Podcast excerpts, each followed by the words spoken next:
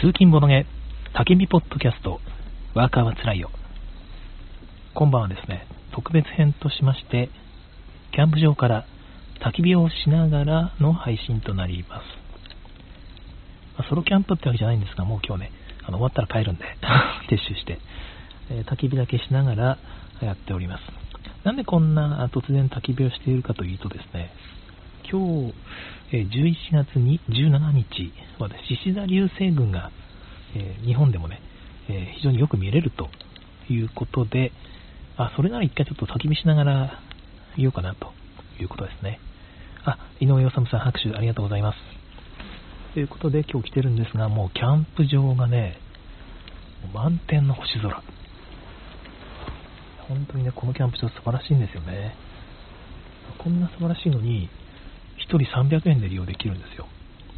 まあ、今日も突発で電話して、普通に空いてて、まあ、このキャンプ場、今3人しかいないらしいんですけど、3人というか3組ですね。私含めて、ほとんど貸し切り状態ですよね。で、さっきからね、空を見上げてるんですが、ちょうど今に夜の20時ですね。全然見えないんですよね。流れ星。せっかく、それを見に来てるんですけども。いや、まあ見えない。はい。という感じです。うん。いや、謎の状態なんで、もうちょっと見てたらひょっとしたらね、見えるのかな。あれは金星かなみたいな、そういうのはわかるんですが、本当に、満天の星空なんで、なぜ流れ星がないのか、などです。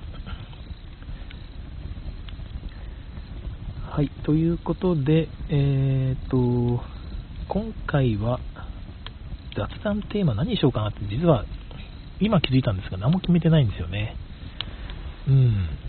じゃあ、えー、焚き火、焚き火のあるゲーム。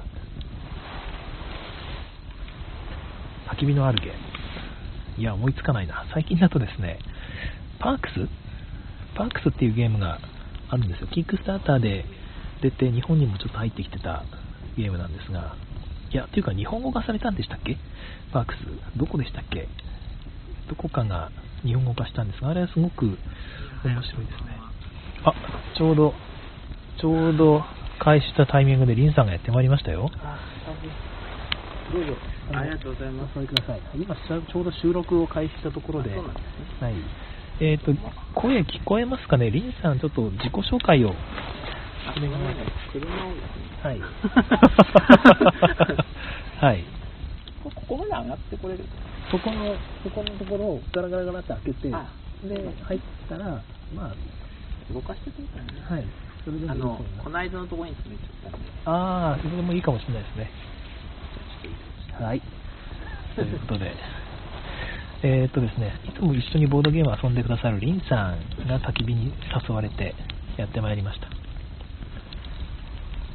で焚き火のあるゲームということで、パークス、すごく良かったんですよね。えー、パークスっていうのは何かというと、アメリカの国立公園、自然公園っていうのかな、の美しい景色の公園を巡っていくというテーマでやってるんですが、いわゆるどこまで進んでもいいすごろくです。はい、おっと、やばいやばいやばい。どこまで進んでもいいすごろくですね。で、すごろくの途中に、まあ、いろんな景色があるんですよ。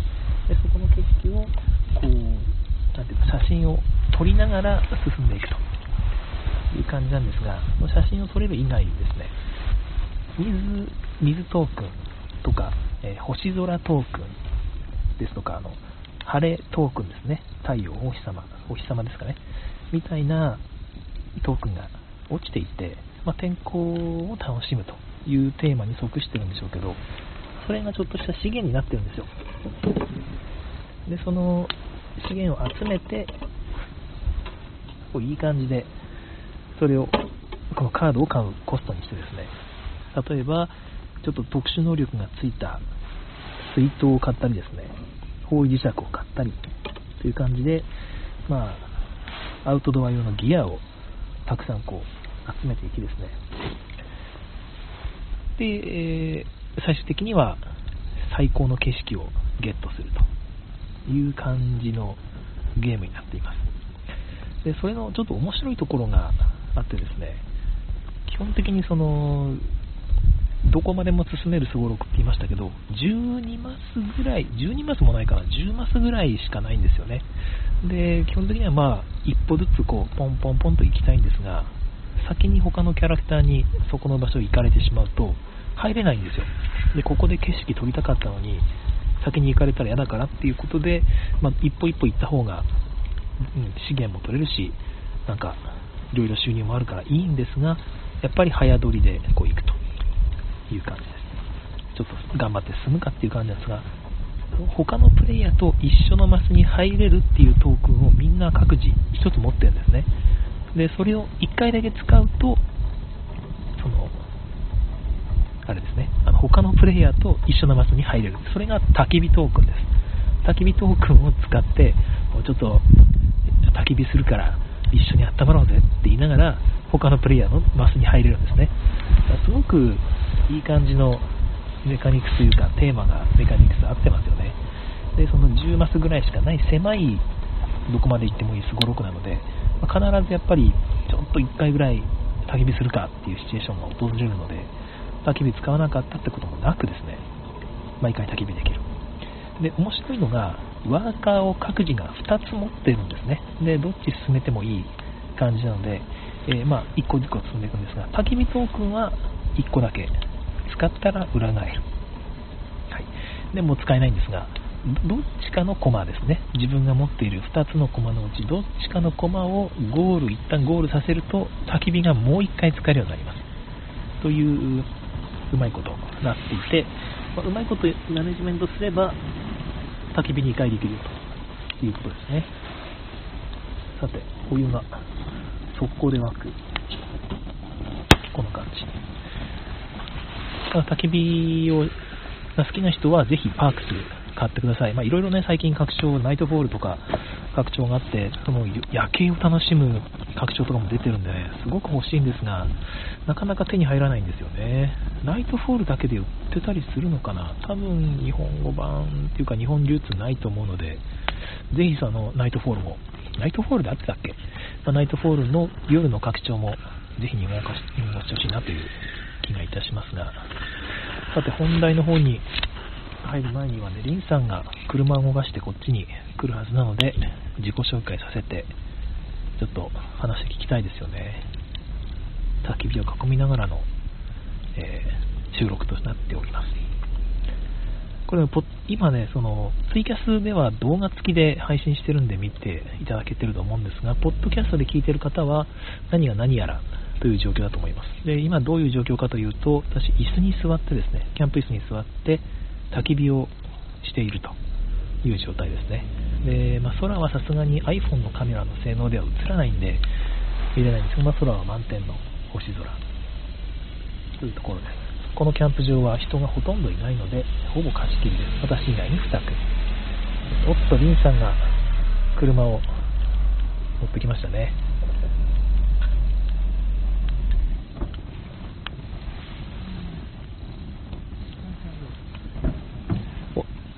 あ、井上治さん、コンティニューコインバックまたいただきました。すいません。いつもありがとうございます。助かる。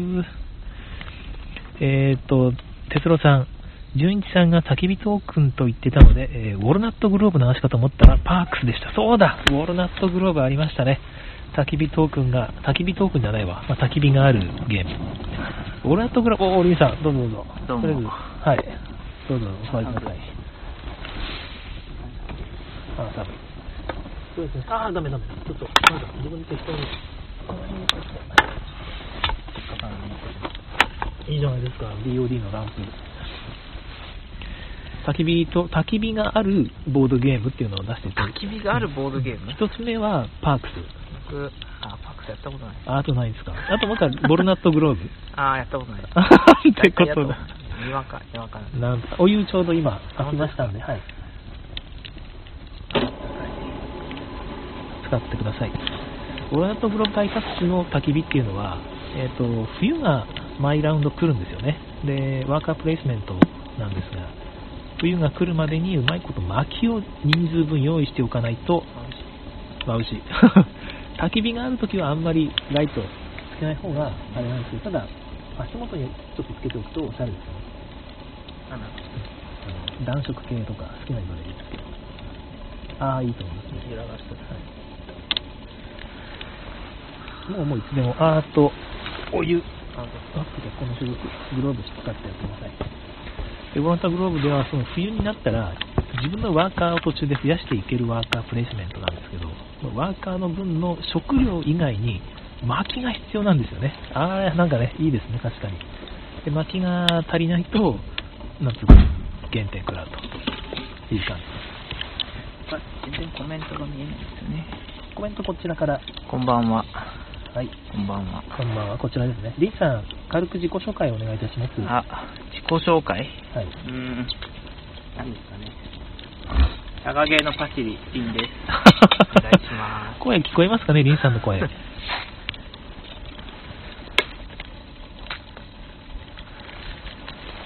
モルナトグループの話を軽くまとめると、まあ、そんな感じで、あのー薪を取って焚き火をさせるっていうのがすごくいいんですが、途中で家を買うと、もう焚き火しなくてよくなるんで、あのだんだん焚き火っていうのが重荷になってくるという、焚き火ファンにとっては、お前焚き火がしてんだよっていう感じになるかもしれないですが、面白いゲームですね。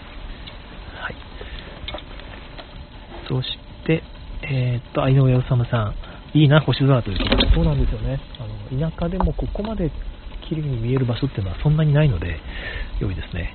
えー大野とかまで行くとね、ああ、大野とかまで行くとそうかもしれない。あ、これ、あ、大丈夫か。そうですね。六ロシとかまで行くと、六ロシ高原。いやー、あそこも一回行ってみたいな。えー、シハンさん、こんばんはということで、こんばんは。トマト、トマト美味しかったです。えーっと、焚き火ずっと眺めてられますよね。そうなんですよ。はい。あ、リンさんに対してもこんばんはということで、あこんばんは。えー長谷川鳥さんからもこんばんはと。素晴らしいこんばんはあ久しぶりです久しぶりです。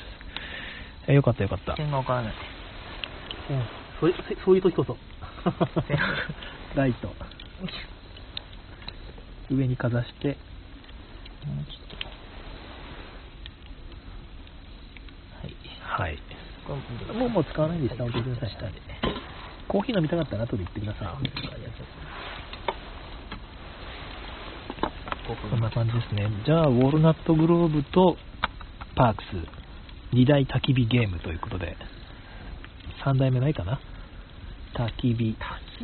焚き火を、焚き火がなんとなくテーマである。なんかね、ストーンエイジとかであっても良さそうですけど、なさそうですね。ないですね。確かないですね。あれは最終的に食いますからね、薪を。もぐもぐもぐって。切って食えるんだっていう。確かに。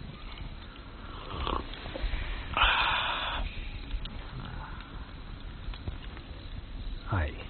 まあ、これ、じゃあ、リンさん、焚き火の方の管理をしばらくお願いしていいですか？くれます。これも渡しときます。そここから私、あの、ゲームメカニクス大全を読みながらっていうなるほどやっていくので、あいいですね、外でね、読みながら。やっていけると思います。逆になんか今聞きたいこととか、久々にちょっと多いので、ありましたら、もしくはね、乗車数が多いんですか、今日は。なんかいつも2、3人とか下手したら1人なんですけど、5人いらっしゃるんで、素晴らしい。ありがたいなと。じゃあ、リンさん、最近のおすすめゲームでも。最近のおすすめゲームが、その前にちょっとスプーンを。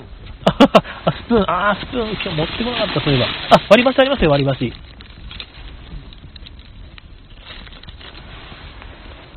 リンさんのおすすめゲームでも聞いてから、おすすめゲーム。はい。さっきの何ですかもう忘れちゃいました？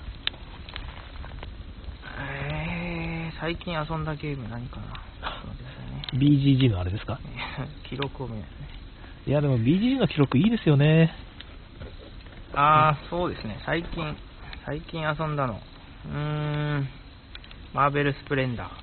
おー、あれってどうでした？結局、マーベルスプレンダー。マーベルスプレンダー。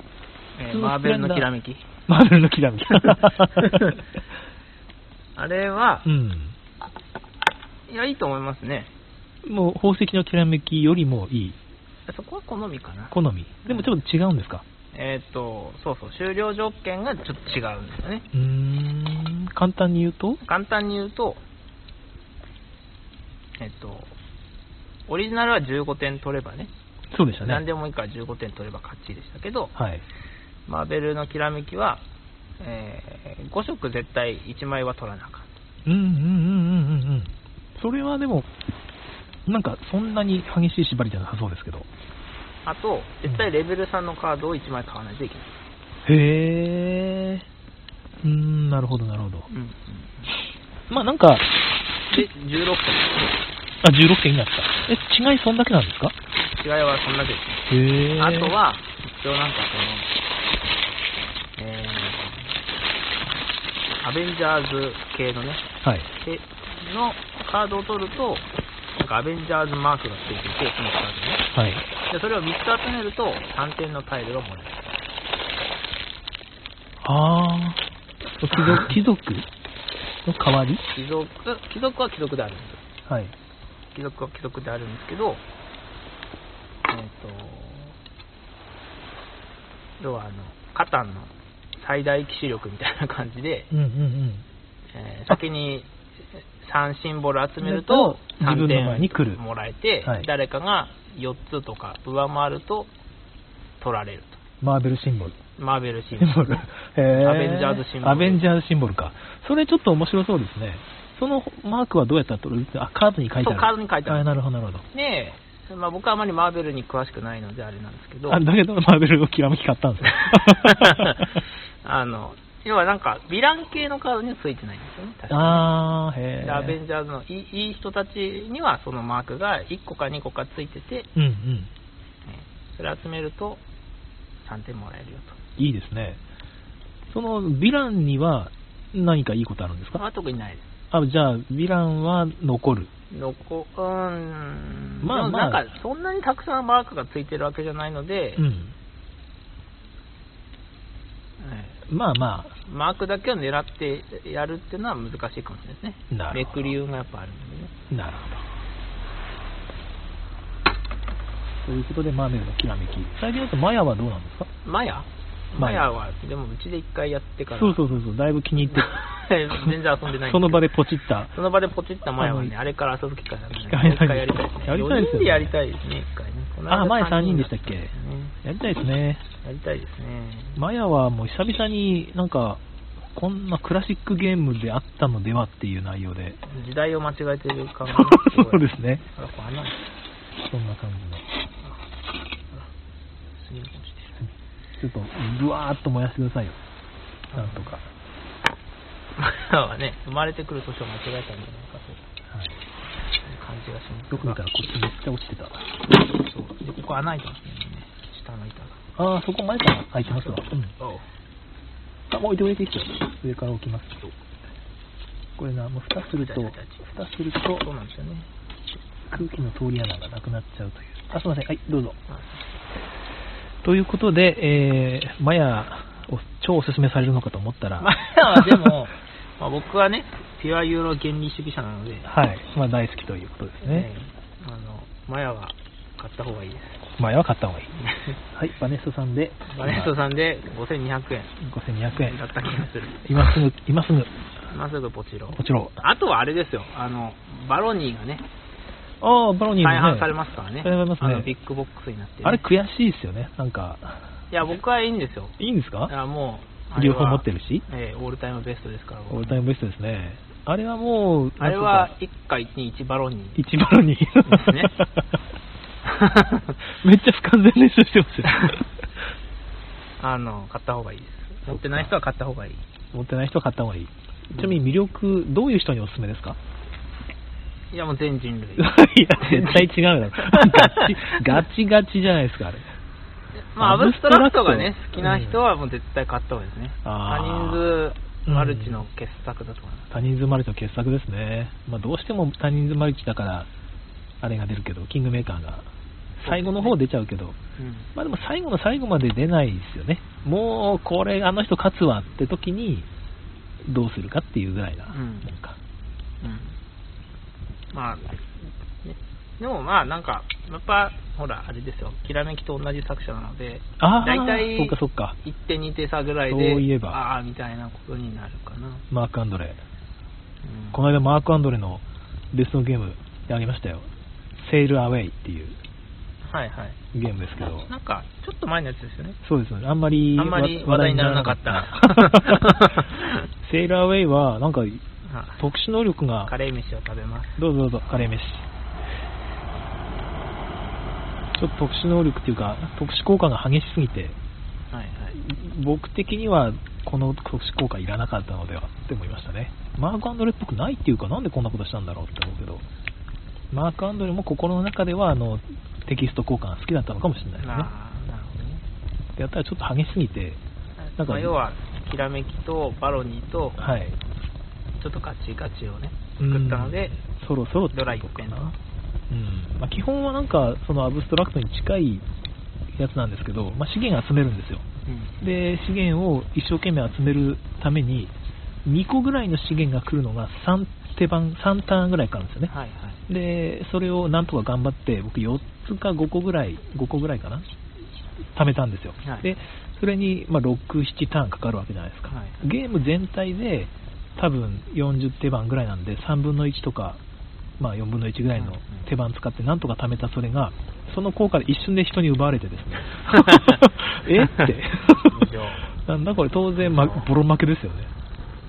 ボロ負けのボロ負けでちょっと微妙な感じが。い。いやでもその効果も必ずあるわけじゃないからあの最初から抜けばいいとは思うんですけど。はいという感じのことをだらだらと喋っておりましたえでもがバロニーはね、買った方がいいです。あバニルバロニー。はいすいません。皆さんバロニーはあの一家に1バロニーということでバロニー。買ってください。じゃあリーさんがカレー飯食ってる食い始めましたのでこのゲームメカニクス大全を9時まで9時までですね、えー読みていきたいと思います。ああもうね喋る前に一旦読まないと読み上げるだけになっちゃうんですよ、そりゃそうです。うん、なんか自分もな何言ってんだろうこれってたまになっちゃうので ある程度先に読んでどの辺の話しようかなっていうのをこうやるようにしています。前回は、えー119ページの ACT12 バリアブルプレイヤーパワーに関してお話しいたしましたが、まあ正直なんかどうだっけ？なんかあんまりいいこと書いてなかったなみたいな感じで終わったんでしたっけねはいということで今日は122ページの ACT13 ゲーム中1回きりの能力っていう割と直訳的な Once per Game Abilities という内容ですね。えーとその前にありますよね。ちょっと今回コメントいただいてます。哲郎さん、マーク・オン・アンドレのゲームといえば、お、先ほどの流れですね。えーバロニー、えー賛同は得られないと思いますが、マジェスティもいいゲームだと思っています。あマジェスティも良かったですよね。あの、トークンが、チップがめっちゃ大量に入ってて、あれ、これが3000円台なんて買いじゃんみたいな。ジェスティ漏れちゃった系ですか？まあ、漏れちゃった系だと思いますね。あの、なかなか良いゲームだと思うんですが、なんていうのか、その、宝石のきらめきを遊んだ人に受けるかというと、ちょっと複雑めで、うん、地味にいいですよね、あれも。なんか割と3年後ぐらいに遊びたくなるかもしれないな。もうちょっと寝かうん、もうちょっと寝かした方がいいかもしれないですね。マーク・アンドレは今後もね、注目しています。さっき言ったセーラーウェイも別に全然悪いゲームじゃなくて、特殊能力が、その、気づいてない間は僕それちょっと気づいてなかったんですけど、その能力がない間はすごくいいゲームで、ポチる気満々で検索してたんですけど、その直接攻撃を食らった後に、スッとスマホを あの片付けました。いや、全然、あの、ちょっとね、気分が慣れてしまって。えー、ということで、ゲーム中1回きりの能力、ありますよね。えープレイヤーに対して1ゲーム中1回だけ使用できる特別な能力が付与されるメカニクスということで、まあこれもメカニクスってえー捉えると確かになんかいろいろと活用できそうですよね。えーで、基本的にプレイヤーやキャラクターによってその能力が異なると。で、1回しか実行できないから、まあ多少強力にしても、そのなんていうかバランス壊さないってことですよね。何回も何回もじゃなくて。で、自由度が高いので、多分、そのゲームに特徴づけられるられるということなんじゃないかなと思います。はいはい、あのお任せしますんでね、あのそこを焚き火の方を今見てる人もいっぱいいますから。えーっとで、一度しか実行できない、かつ強力であるというこの2つの特性が組み合わされることで、えーこのメカニクスはプレイヤーやキャラクターを定義、こう定義づけるか、定義づけるものとなり得るということで、まあ、キャラクター性の高いボードゲームってあるじゃないですか。それこそアベンジャーズとかいいですよね。そういうキャラクター性が高いゲームを作るときに、このゲーム中1回きりの能力っていうのを使うと、うまいことできるかもしれないよと。激しい能力を使いつつ、1回しか使えないからゲームをそんなに壊さないということですね。はい。で、このいう、このメカニクスを使ったとき、使うタイミングというのが非常にえー大事になってくるということみたいです。で、まあ、ウォーマシン、ウォーマシンっていうゲーム、もしもしくはフォーフォーズっていうゲームでは、非常に、非常に強力な使い捨ての能力であるフィートっていうのを持っているんですが、まあ、各陣営に1人ずついてですね、えーそれを使うタイミングが重要であると。ね、さっき言いましたね、すいません。えっと、あーまずね、あの、キャラクターの能力が大幅に異なる場合、まあ、大体このゲーム中1回きりの能力っていうのは、そういうことが多いと書かれていましたけども、そういうふうに人によって全然違う場合には、他のプレイヤーのその能力っていうのを正確に理解することが重要であると。いうことみたいです。だからそれはこれまでに何度も出てきましたけど、やっぱりちょっとインストがめんどくさかったり、まゲームの難易度が上がったりしますよね。初心者はそこまでは見てらんなくて、まあそそれがたまたま直接攻撃だったりしたら、あれですよ、僕みたいなことになるわけですよ。えーって、初見でそこまで見てらんない、ごっそり資源奪われちゃいましたみたいな。なんでそんなに溜め込んだのみたいなね。そんなこと言われちゃうんですよね。え気づかな気づかないと思わなかったみたいな、なんで気づかないのみたいな、こう煽りを受けてしまって、イラッとしたりすることもあるかもしれないです。えー、っと、はいはい。うん、ゲームの開始時に、これ別のゲームの話ですね。ゲームの開始時にプレイヤーに対して特別なアクショントークンを1セット与える。セットっていうことなんで複数ですかね。えーそういうようなゲームもあると。これらのトークンはゲーム中に1回だけ使用できる。で、それはフィンカのように全てのプレイヤーに同一のものということもあると。ありますね。フィンカってどういう、あれなんですか？特殊能力ってありましたっけ？フィンカは、えっ、と、あれですよ。例えば、2回、え2手番できるとか二手番できるもう1回できるよとか、はい配達がたくさんできるよとか、はい。それがワンセット全員もらえるんですよそうです、4つぐらいあるんですね。4つぐらい。ああ、なるほど、なるほど。それいいですね。まあ、全てのプレイヤーに同一のものがワンセット与えられるというようなこともあると。うん多くの場合、トークンを使用しなかった際には、ゲームの終了時に勝利点のボーナスが加算されると。そうですねフランチャイズもありましたよね。2手番できるみたいな。うんちょっと追加の手番みたいなのができる。で、使わないでおくと4点になるので、これを使うことで果たして4点以上の効果が得られるのかっていうのをちょっと悩むんですよね。大体、大体4点以上の効果がもらえるから使った方がいいですね。基本的には。はいゲーム中1回きりの能力というのが登場いたしました。これも自分使ったことがないので、1回そういうゲーム作ってもいいですよ。もしくはなんか、拡張でちょっと出すとか面白いですよね。果物集めにゲーム中1回きりの能力。敵の、敵の盤面の駒、すべての畑の駒を全部1個にしてしまう。すごいギスギスした気 ねえ敵キャラクター全員のイチゴ畑をゼロにする。悲鳴が上がるゲーム。ちょっとそういういやらしい効果ばっかり思いついちゃって、ダメですね。あ、哲郎さんから、スカウトのダブルアクションチップ。それですね。まさに。ゲーム中1回きりの能力。まあ、あれはラウンド中1回ですけど、ああいうものがあるとまたちょっとゲーム締まりますよね。スカウトは本当に素晴らしい例な気がします。えー124ページですね。ACT14 の方に移ります。アドバンテージトークン。アドバンテージトークンっていうのはですね、1人のプレイヤーがその特別なアクションを実行できるタイルとかトークンっていうのを持っている状態ですね。でこれだけ聞くと、でなんでそんな、そんな不公平なことするっていう話があるんですが、えー、とちょっとアムンアルンヘム教習っていうゲームが出てるんですが、ちょっとこれ全然わかんないので、わかんない もしくはあのトワイライトストラグルとか、原因さんがわかんないとこかもね僕もわかんないので、知ってる例で言うとですね、あれですね、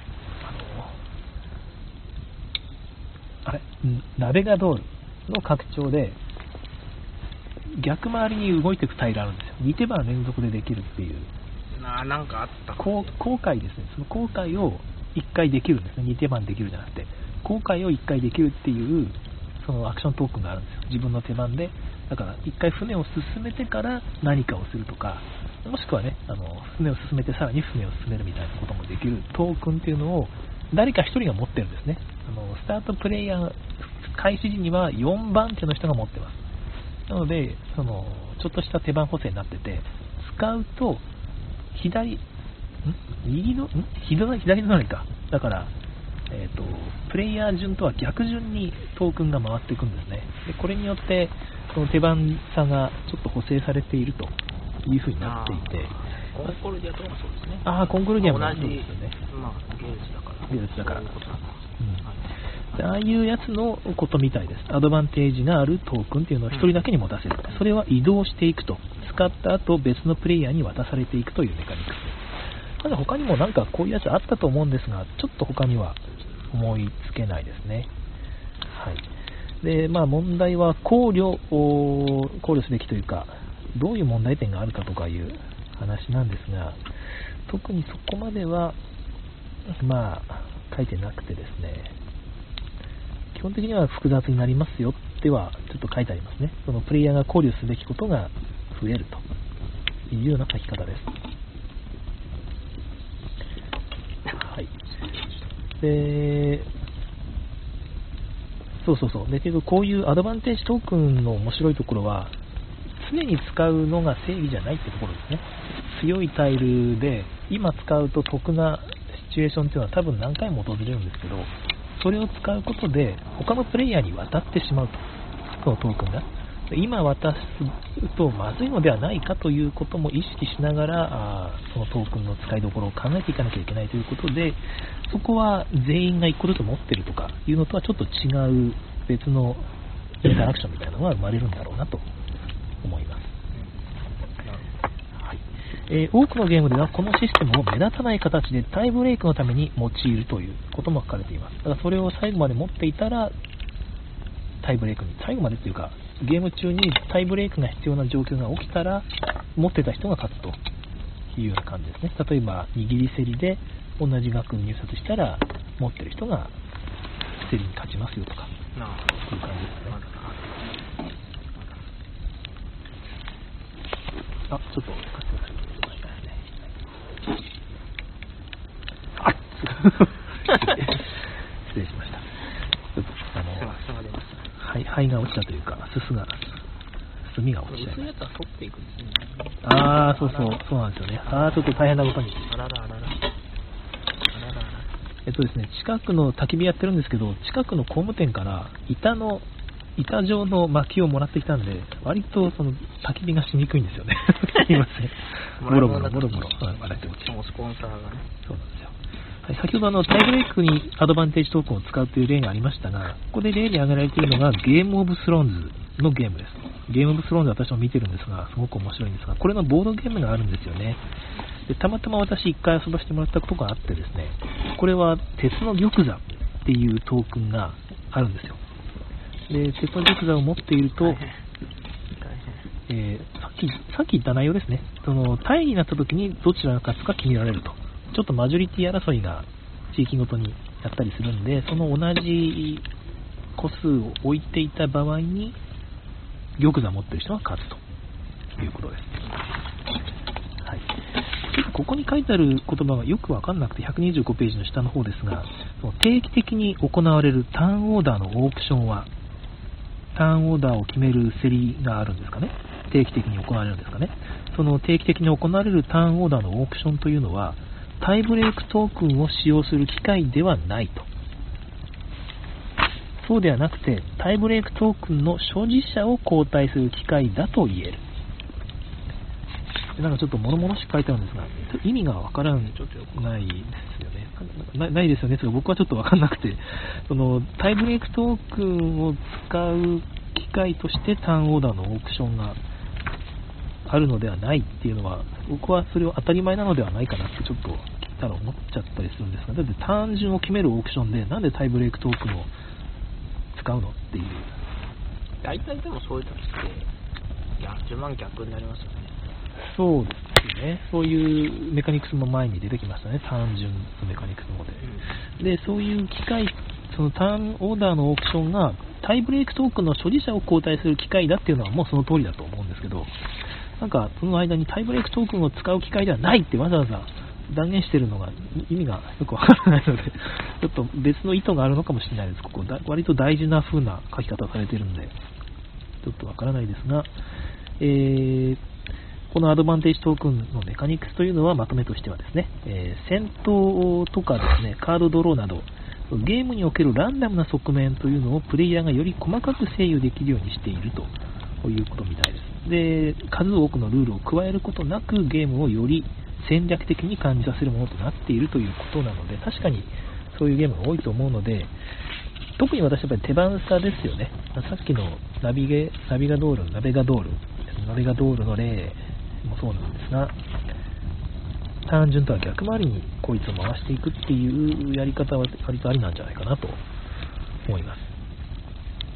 あ、ペケさん、こんばんは。あの、癒されるなうということで、焚き火見ながらの、いいですよね。毎回やると、ギガがどんどんどんどん減っていくんですけど、さっき見たら、1時間ごとになんか200メガぐらい減ってって、おーっていう、今日は使い切る勢いでいきます。はい。えー、127ページ、ACT15、ゲートとアンロックです。なんと声に癒されてああ、声、ありがとうございます。えーとですね、えーと、ゲートダウンロックっていうのは、皆さんが想像するようなアンロックっていうのとはちょっと違っててですね、まあ、何を想像するかも別なのか、その概要を読むとですね、ゲームのある時点からプレイヤーが様々なアクションを利用できるようになるというメカニクス。つまり、どっかの時点でアンロックされると、アクションが。最初は使えないんだけど、途中でアンロックされるというものみたいで、なんかその、あそういうのあるよなとか、その例えば、得点をある程度、勝利点20点ぐらい取ると、そこからワーカーが1個増えるとか、そういうことかなと思ったら、そうではないみたいで、えーと、プレイヤー全員が一斉に使えるようになるということで、アグリコラの例が挙げられています。アグリコラみたいにラウンドが進むとアクションが増えていくと。そういうものを指してゲートとアンロックという言い方をしているみたいです。まあ、ゲートっていうのは条件のことですね。その条件を満たすとゲートが開き、えー、アクションがアンロック、利用可能になるというみたいです。うん。で、まあ、これの、なんていうか目的、導入目的というか利点というのはやっぱり最初はシンプルにできるよと。いうことですね。で、途中で少しずつアクションを増やしていくことで、ゲームの複雑さっていうのをまず制御できると。序盤はシンプルに、だんだんだんだん複雑にするということなので、プレイヤーが気遅れせずにシステムを理解できるというのが、まあ多分、そこが一番の、あれなんでしょうかね。まああとは途中で、あそこが増えるなら、あれができるなみたいな、ちょっとした読み合い、えー、パズル的なものもあるんでしょうかね。うんえー、ゲームの早い段階で実行することが困難なアクションとか、えー、戦術的にあんまりね、ゲームの早い段階でこんなのできるようにしちゃうと良くないよというようなアクションというのをロックしていくと。そういうことにすると、プレイヤーは初めのうちもよりポジティブな体験を得ることができるってことみたいですね。まあ、確かに、あんまり強力な例えば直接攻撃ですよね。直接攻撃とバチバチの戦闘アクションを序盤からさせるようにするとですね、たとえ難しくてもやるやつがたまにいるんですよ。俺直接攻撃大好きだからって。で、それでドカーンってやられると、やられた方は、ね、序盤でそれされると、うん、あとは終わりみたいな、じゃあ僕ちょっと帰りますっていうことになりかねないので、そういうことをさせない、えー、序盤の方はさせないというような調整が可能だということです。はいえー、複雑な制御ってのもさっきから出てるんですが、それ以外にアクションを追加することで前進する勢いとかですね、そういう一連のナラティブな成長曲線を得ることができると書いてあります。新しい選択肢が導入されることでゲームが進行するにつれて徐々に進歩するような感覚っていうのを得られると。えー、まあ、より多くのリソースを提供していったりですね、もしくは以前のアクションをより効率的に実行したりできるそういうスペースっていうのを加えていくことで、さらに加速感が増すということですね。えー、まあ、そういうゲームのいい感じのカーブというか、あまあ、加速していくようなカーブっていうのをすごく大事に、えー、してる人もいて、私、あの、ホイゲームズの矢沢さんに作ってるゲームちょっと何回か見ていただいたことがあったんですが、矢沢さんはやっぱプロのゲーム制作者なんですよね。で、あの方が言ってたのはやっぱりゲームの曲線ですよね。ちょっとその盛り上がりの曲線っていうのをもうちょっと意識した方がいいですよっていうようなアドバイスをいただいたことがあって、本当にその通りだなという気がいたします。だからこういう自分がやってる時に、いや、ちょっとこれだと一気に盛り上がりすぎるなとか、あの序盤にえちょっと足りないなっていう時に、例えば序盤だけ加速するようなメカニクス、で後半はもう閉じちゃうみたいな制御もできるかもしれないですよね。そういう成長曲線をうまいことコントロールするために、えロック、アンロックというのを利用してもいいのかもしれません。ちなみにそういうことがここに細かく書いてあるわけじゃなくて、なんとなく読み取ってるだけですけども。はい。えーと、ここちょっと私読んでないんですが、1830ですね、18シリーズに代表される、この 18XX シリーズの鉄道ゲームには、戦略の重要な部分として、強力なゲートシステムがある。列車というのはパワー順に購入しなければならない。特定の列車レベルが使い方されると様々な効果が引き起こされる。アップグレードされて強力になったトラックタイルが利用可能になり、旧型の列車というのは使えなくなると。まあ、こういう移行のタイミングを理解して予測することが、え 18XS シリーズは重要なスキルである。でただし、初心者にとっては容赦ないゲームになる理由の一つであると。なるほど。はい。そうですよね。確かにそうですね。途中で追加されるから、初心者に優しいってわけじゃなくて、逆に途中で追加される内容がすごく重要ならば、それは初心者はわかんないから出遅れるとかありますよね。それこそアグリコラの人を増やすアクション、ね、途中で増えるやつですけど、あれに向けて、もう熟練者が準備してて、あのアクション使えるようになった瞬間に取りますよね。でも他のプレイヤーはよく分かってないから、初心者の人、取れなくてしゃがんしゃがんじゃうっていうか、へこんじゃうっていうことがあるので、まあ、ちゃんと作らないと、そういうことになりかねないということですね。えーと、最後の項目、最後の項目が129ページの最後の段落だと、スルージエイジスですね。えー、まあ、いつも見ていただいている翔さん、シュウさん、シュウさんですね。シュウさんが大好きなゲームですけども、同様にスルージエイジズでは時代デッキによってテクノロジー、能力、リーダーというのがアップグレードされて進歩していくと。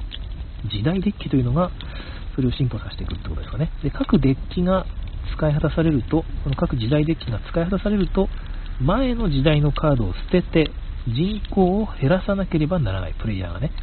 こういうその1830と同様に、この移行とタイミ移行のタイミングとか予想というのが、結局、テクニカルというか、プレイヤーがこう予測してマスターしていくという言うべきスキルとなるということみたいです。なるほど。うん、ゲートとアンロックっていうのは本当、なんかあんまり意識したことがなかったんですが、こう言われてみると、いろんな使い方ができそうですね。なるほど。面白そう。はいえー、っと、あ、なんかね、今参加しているリンさんが コンティニューコイン、ありがとうございます。賑やか担当で出張、出演中、ありがとうございます。ね、画面の方、焚き火を絶やさないようにしてくれています。コンティニューコイン、ありがとうございます。はい。井上園さんからもナイスということをいただいています。今画面上の焚き火はものすごい勢いで燃えていて、私の足元もめちゃくちゃ暑いですね。時間的にはあと15分ぐらいです。おっと、焼き芋担当いないですか？ボノさんですね。焼き芋実は、ここに芋があるんですが、1個しか、1個しか持ってこなくて、ちょっと今日やめとこうかなと。あ、い。あとで。岩顔焼きとかでしょ。今川焼き持ってきたんですか？なんかさっきもらった。えー、ちょっと焼きましょうよ、じゃあ。あ、お肉もありますよ。お肉？串。串に刺した、はいああ、焼きましょうよ。焼き直しますよ。はいもうなんか終わってからでいいかな。ああ、確かに、そうですね。ちょっと今、食欲の方が。お肉ということで、まあ、焼いている映像は後で、もう焼いてあるお肉。はい。温め直す。ゲートダウンロックを、いろいろと使いたくなってきましたね。面白そう。では、えっ、と、130ページの方に移りましょう。今日は多分、あと2つぐらいいけるんでしょうけど、私実はですね、ここまでしか読んでなくて、残りはちょっと雑談でもしましょうかね。それじゃあ最後の、今日最後のメカニクス、ACT16。これが長くてですね、技術3、技術トラック、トラックボーナス。まあ、よく聞くメカニクス3つがまとめられているんですね。英語だとテック3 Tech3s、Tech Tracks、Tech Bonuses という風になっていますけど、これ何かというと、先ほど私が言ってた勝利点を途中でここまで上げたらワーカーが1個増えるとか、ああいうことですね。あれがトラックボーナスですけど、まあ、Tech3 と Tech トラックもここにまとまられてんだなというのがなんか違うものなんでしょう。なんかそうそう、ちょっと違うものな気がするんですが、まあ、確かに途中でなんか資源、まあ、勝利点じゃなくて資源を集めていくと、なんかここの技術がオンになり、みたいな意味では、テックツリーも確かに似たようなもんなのかな。ちょっとわからないんですが、うんまあ、テックツリーってちなみにどういうものかというと、まあ、盤面上にツリー構造で書いてあるっていうことって実はあんまりなくてですね、まあ、大体カードで示されてるんですね。で、最初に取るカードが、例えば、うん、まあ、その木材を作る能力だとしたら、その木材を作る能力っていうのを得ている人だけが取れる次の能力っていうのがあるわけですよ。で、それが、例えば、木木工みたいな、みたいな感じですね。でもしくは、それこそ、炭焼き能力みたいな。今、まさにね、リンさんがやってることですけど、そういう能力を得るために、一つ前の前提能力がいるってことですね。で、そこからさ今言ったように、2種類の能力を得ることができるんですが、どっちも取る必要はなくて、どっちかだけ取ると。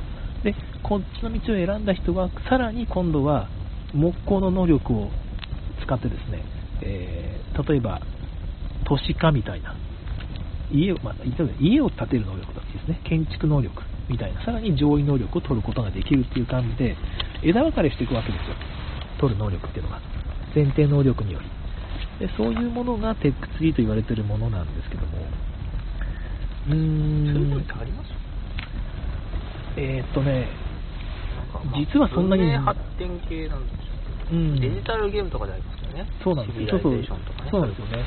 僕もあの、ディアブロ2がまさにテックツリーですごい好きなんですけど、これ、ボードゲームでテックツリー、今言ったようなテックツリーをまともに実装してるやつって私、あの、時の歯車ぐらいしか知らないんですも僕も英語のタイトルは忘れてしまったんですけど、あんまりなさそう。うん、多分いくつかあるんでしょうね。ここで挙げられているのは、うーんとですね、エクリプス。うーん、いや、僕やったことないですけど、あエクリプスあったかな？そういうやつ。なんかちょっと、なんかここの、ここで紹介されてるテックツリーって僕が知ってるようなやつともちょっと違うような気もスペ。ルクネストとかなんかテックツリーみたいなものもあった。あ、なんですか？ハスペルクネストとか。あー、もう忘れましたね。ハスペルクニスト。あれなんかテックツリー的なものがああ、ありましたっけ？下の方に行くほどって言ってあれなんだっけ？能力が強いってうーんまあ、何しろその、さっきの、えっと、なゲートダウンロックはゲームのその途中でアクションが追加されるっていうのは全員に対して適用されてましたけど、この技術ツリー、技術トラック、トラックボーナスに共通するのは、プレイヤー個人に対して新しいアクションが付与される。新しい能力が付与されるっていうのが違うみたいです。まあ、ゲームが進行するにつれてってことですよね。途中からそういう能力が追加されるということみたいです。まあ、その、あ、その板状の巻きはちょっと無理だと思います。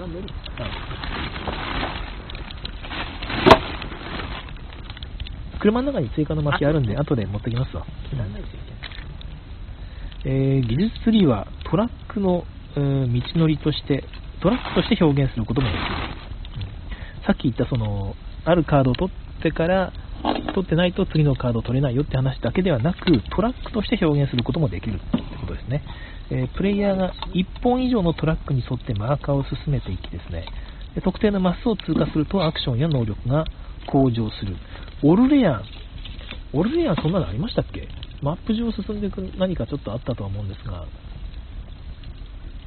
1本のトラックに、それはなんか、違うえ、そんなんあったっけ？そう僕もなんか、ないと思う。んですけどなんだっけな、でもわかんないです。けど、ロシアンレールロードも挙げられてて、ロシアンレールロードはまあ、テテックツリー？テックツリーなのかな、あれも。あれも確かに列車を進めていくと、途中でボーナスがオンになる。で、えーここを進めることで、あっちの方も進めれるようになるっていうのが確かにちょっとあるので、えー多少関係あるのかもしれないですが、うんちょっとなんとなくしっくりこないんですよね、ここの章の内容っていうのは僕にとっては。この3つまとめていっちゃってるところもちょっと微妙だと思っていますし。で、テックツリーっていうのはテーマにより偽装されることもあるとも書かれています。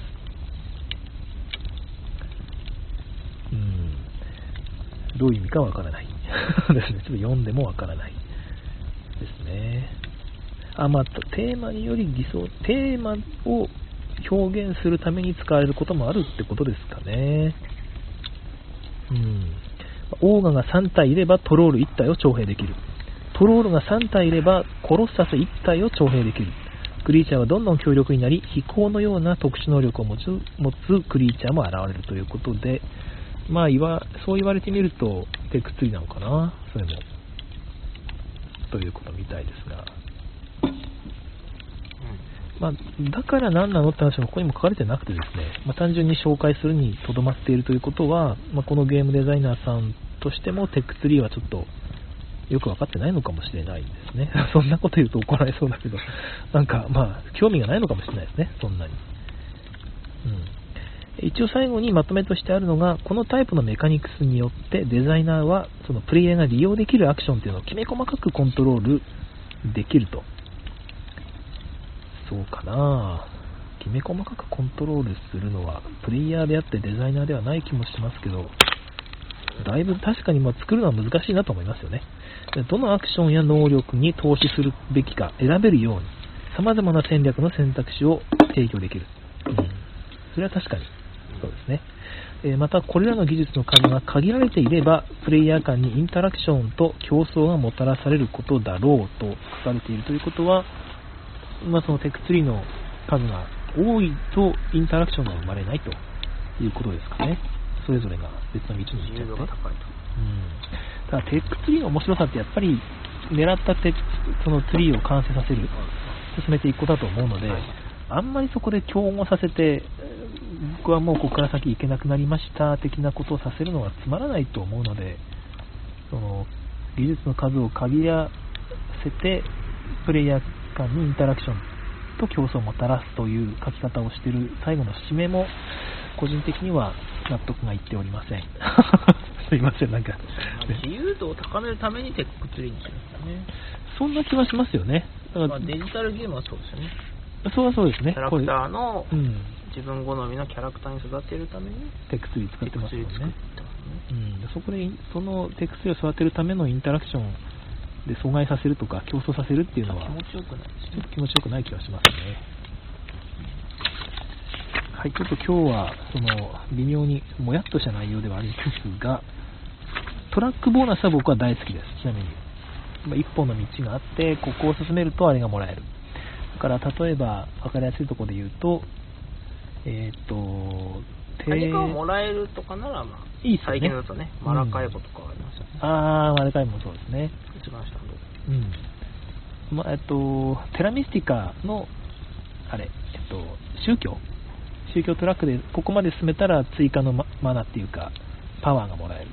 だこの、じゃあここで宗教1個上げて、そこで3パワーもらい、このパワーを使って、ここで資源を得て、みたいな、こう、細かいコンボができたりすると嬉しいですよね。でああいう、まあ、それはもちろん、ここで出ているロシアンレールロードもそうですけど、あと1個進めれば、ここであのボーナスカードがもらえるから、このボーナスカードでこれを取って、4つこれを引いたら、そこでさらに4つ進まるから、ここのコンボがみたいな、あの後半の高揚感、最高ですよね。ま あ手番めちゃくちゃ細くなるんですけど。僕は苦手なんですよね、そういう人ああ、そうなんですか。それはどの辺ですか？そこまでコンボね、考えられない。ああ、まあ、考えるのもめんどくさいし、う んぶっちゃけ。面倒くさくはないんですけどね。なんかまあ見つかると気持ちいいんでしょううん。じっくり考えれば大体わかるじゃないですか、うん。けどじっくり考えるのがもうめんどくさいって時はありますよね。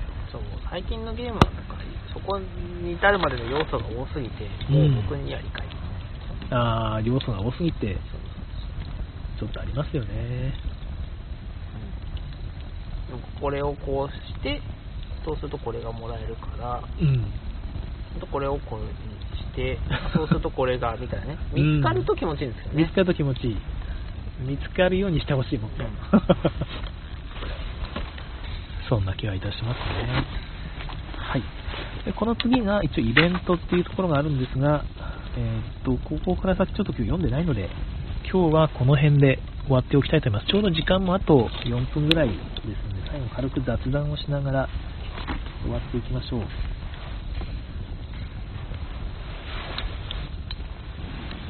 ペケさんがお肉と言ってるんでお肉を焼きますか？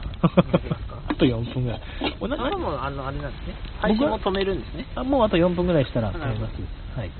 そんな感じで今日はね、いっぱい聞きながらやっていただいた方、今日はね、なんとなく緩い感じで申し訳なかったんですが、焚き火のパチパチと外れる音もね、聞きながらあー見ていただけたら嬉しいです。今日ちょっと7人ぐらいいらっしゃるんですけど、どうでしたかね？あの普段あんまり見ないタイプの配信だったと思うんで、あの面食だったと思うんですが、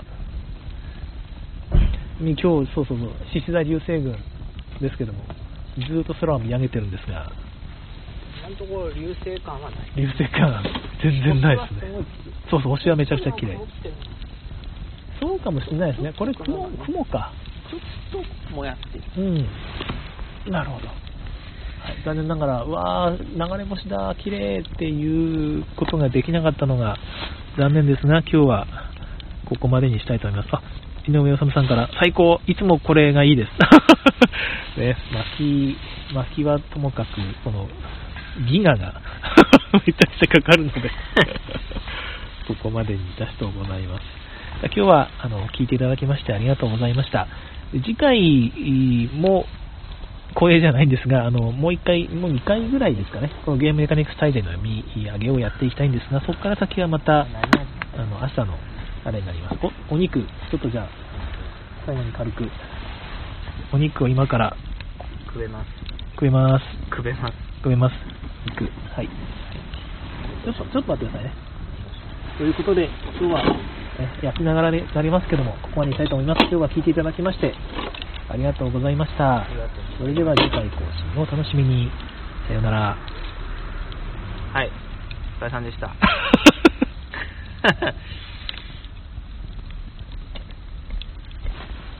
熱い熱い熱い熱い